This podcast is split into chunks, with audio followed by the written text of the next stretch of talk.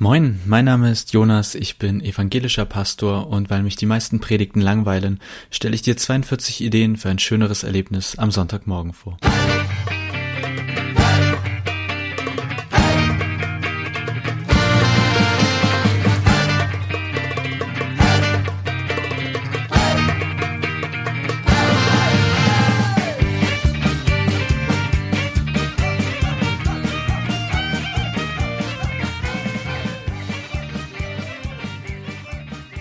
Folge 18.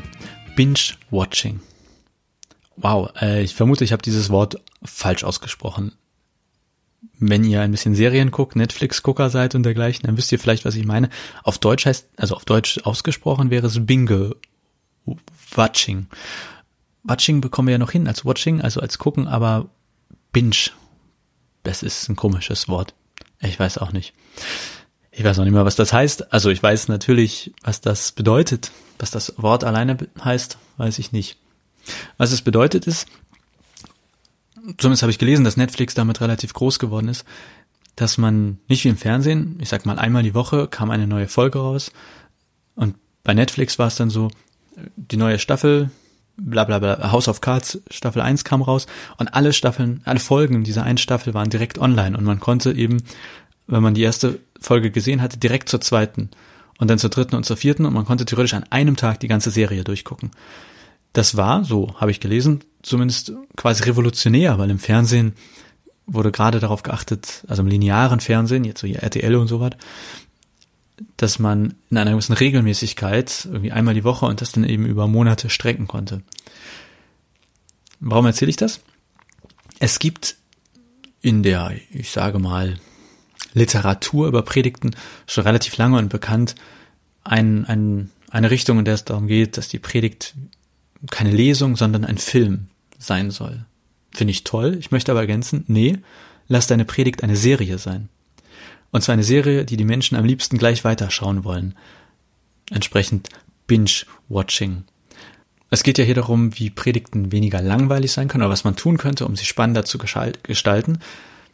Ich glaube, dass wir uns da viel letztlich von Netflix oder eben von guten, gut gemachten Serien und Netflix ist da jetzt einfach nur so ein Synonym für, dass wir uns da viel abgucken können. Denn eine gut gemachte Serie hat eine innere Dramaturgie, damit meine ich, jede Folge hat eine Dramaturgie, aber eine wirklich gut gemachte Serie hat mindestens pro Staffel auch eine Dramaturgie und meistens dann, wenn es mehrere Staffeln gibt, auch über die Staffeln hinaus.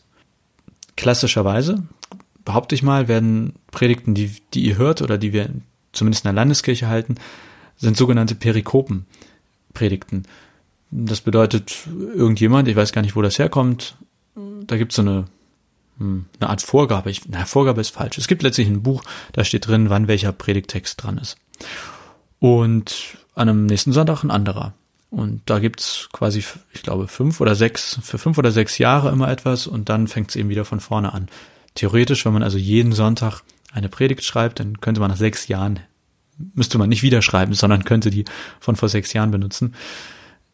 Wie gesagt, ich weiß nicht, wie das entsteht. Ich weiß nicht, wer das macht. Ich möchte niemanden auf die Füße treten. Aber mein Gefühl ist, es gibt dort keinen, also es gibt einen Zusammenhang, ganz klar, nämlich zum Kirchenjahr. Wann welche Texte kommen. Die sind nicht irgendwie völlig wahllos gewählt, sondern sie, sie passen sich also zu Ostern kommen eben Ostertexte und in der Adventszeit kommen, na, ihr habt das System verstanden, aber trotzdem haben sie keinen, wie soll ich sagen, meiner Meinung nach steht einfach jeder Sonntag für sich. Und manchmal erkennt man eine gewisse Dramaturgie, zum Beispiel vor Ostern, da werden dann, da wird die Passionszeit, also in dieser sogenannten Passionszeit vor Ostern, da erkenne ich das noch am ehesten und irgendwie an Karfreitag spricht man über was anderes als an Ostersonntag, also an Karfreitag vielleicht über das Kreuz und an Ostersonntag dann über die Auferstehung und dergleichen. Das ist zwar an den Texten so angelegt, aber wenn ich mir dann anhöre, worüber gepredigt wird, dann, hey, dann steht eigentlich meine These, jede Predigt immer für sich, mehr oder weniger. Und wenn ich am Sonntag eins die Predigt zu Ende gehört habe, dann erwartet mich am Sonntag zwei meistens selbst wenn vielleicht der biblische Text irgendwie miteinander theoretisch eine, eine Art Dramaturgie hat, aufeinander aufbaut, meistens findet sich das in der Predigt nicht wieder, ist meine Erfahrung. Oder in, ganz selbstkritisch, findet sich in meinen Predigten nicht wieder. Ich denke dann von Sonntag zu Sonntag. Das ist das Gegenteil von dem, was Netflix machen würde, in den allermeisten Fällen. Es gibt Ausnahmen, klar, es gibt Serien, wo jede Folge für sich steht, aber nehmen wir eine meiner Lieblingsserien, House of Cards, da geht es um einen Politiker, der man verfolgt eigentlich diesen Politiker, der im amerikanischen System aufsteigt und am Ende des Tages wird er Präsident. Und jetzt habe ich zu viel verraten, ne? Auch egal. Die Serie ist schon alt, das darf man verraten. Aber eigentlich ist das ein gutes Beispiel mit dem Verraten. Man könnte sagen, kennt man ja vom Film, man will nicht das Ende verraten bekommen oder beim Buch. Man möchte, dass diese Spannung aufrecht erhalten wird. Gleichzeitig wäre ein Buch, ein Film, eine Serie, was auch immer, todeslangweilig, wenn man schon, wenn das Einzige, was einen aufrechterhalten würde, irgendwie die Auflösung am Ende wäre. Nehmen wir ein Krimi. Natürlich, man möchte wissen, wer ist der Mörder. Aber wenn das das Einzige ist, dann wird es ziemlich langweilig. Deswegen gibt es immer, ich sage mal, in allen guten Büchern oder in allen guten Serien, in allen guten Filmen auch zwischendramaturgische Schritte. In einer Serie, nehmen wir House of Cards, da weiß man, okay, sein Ziel ist letztlich Präsident zu werden. Und das zieht sich über etliche Folgen und ich glaube sogar über etliche Staffeln. Trotzdem ist es super spannend, weil eben immer wieder neue Spannungsbögen aufgebaut werden oder neue Konflikte aufgemacht werden und dergleichen. In, unserer, in unseren Predigten machen wir es, haben wir eigentlich immer nur so einen kleinen dramaturgischen Bogen, nämlich immer nur für diese Predigt. Und dann ist sie abgeschlossen. Und meine These, meine Idee Nummer 18 für spannendere Predigten ist, wir könnten von Netflix lernen und versuchen, nicht nur immer jede Predigt einzeln zu verstehen, sondern und sei es monatsweise oder wie auch immer man das macht, so, ein, so eine Staffel besteht ja in manchen Serien aus fünf Folgen, bei anderen aus 20 Folgen. Das kann man sich ja überlegen, wie es gerade passt, aber dass man es schafft, dass quasi, wenn die Menschen die erste Predigt gesehen haben, oder gehört haben, Lust haben, eigentlich wollen sie gleich weitermachen. Eigentlich würden sie gern Binge-Watching mit der Predigt machen, weil sie so interessiert sind, wie es weitergeht. Das bedeutet ja nicht, dass diese Predigt an sich keinen eigenen Wert hat, keine eigene Dramaturgie hat. Das hat ja auch jede Staffel bei House of Cards. Und trotzdem möchte ich weitergucken, weil ich wissen will, wie es weitergeht. Also es bedeutet nicht, dass man einzelne Predigten abwertet und nicht mehr zu Ende erzählt oder dergleichen. Aber man öffnet eben etwas. Das Fachwort, auch wenn es völlig ausgelutscht ist dafür, ist ja meistens Cliffhanger.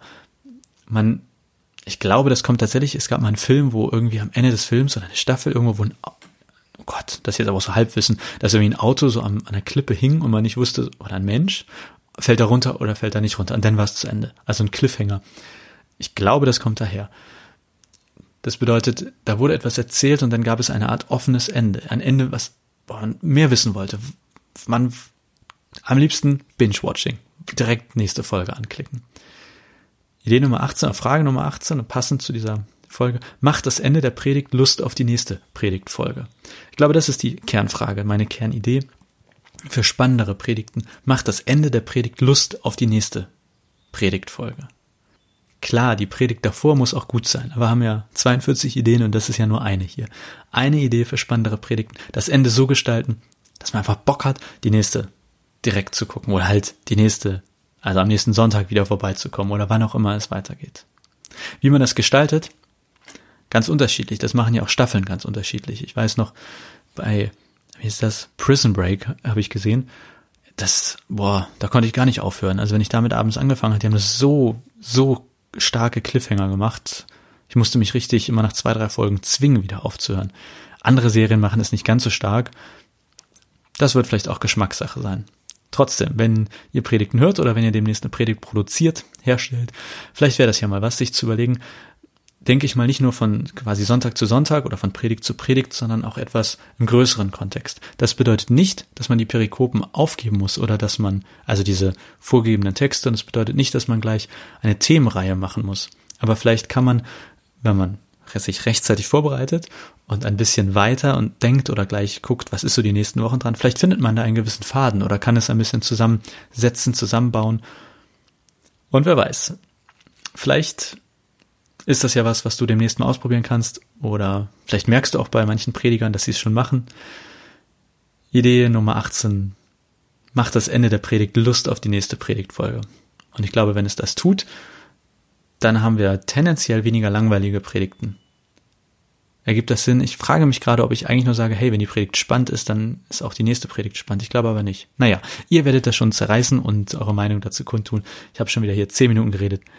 Am Anfang habe ich mir mal vorgenommen, zwei Minuten pro Folge zu reden. Ihr merkt schon, ich rede gerne, selbst wenn mir keiner so richtig zuhört, sondern immer nur digital. In diesem Sinne mache ich hier einen Punkt. Bin gespannt, was ihr dazu sagt und freue mich, wenn ihr auch nächste Woche wieder dabei seid. Bis dahin.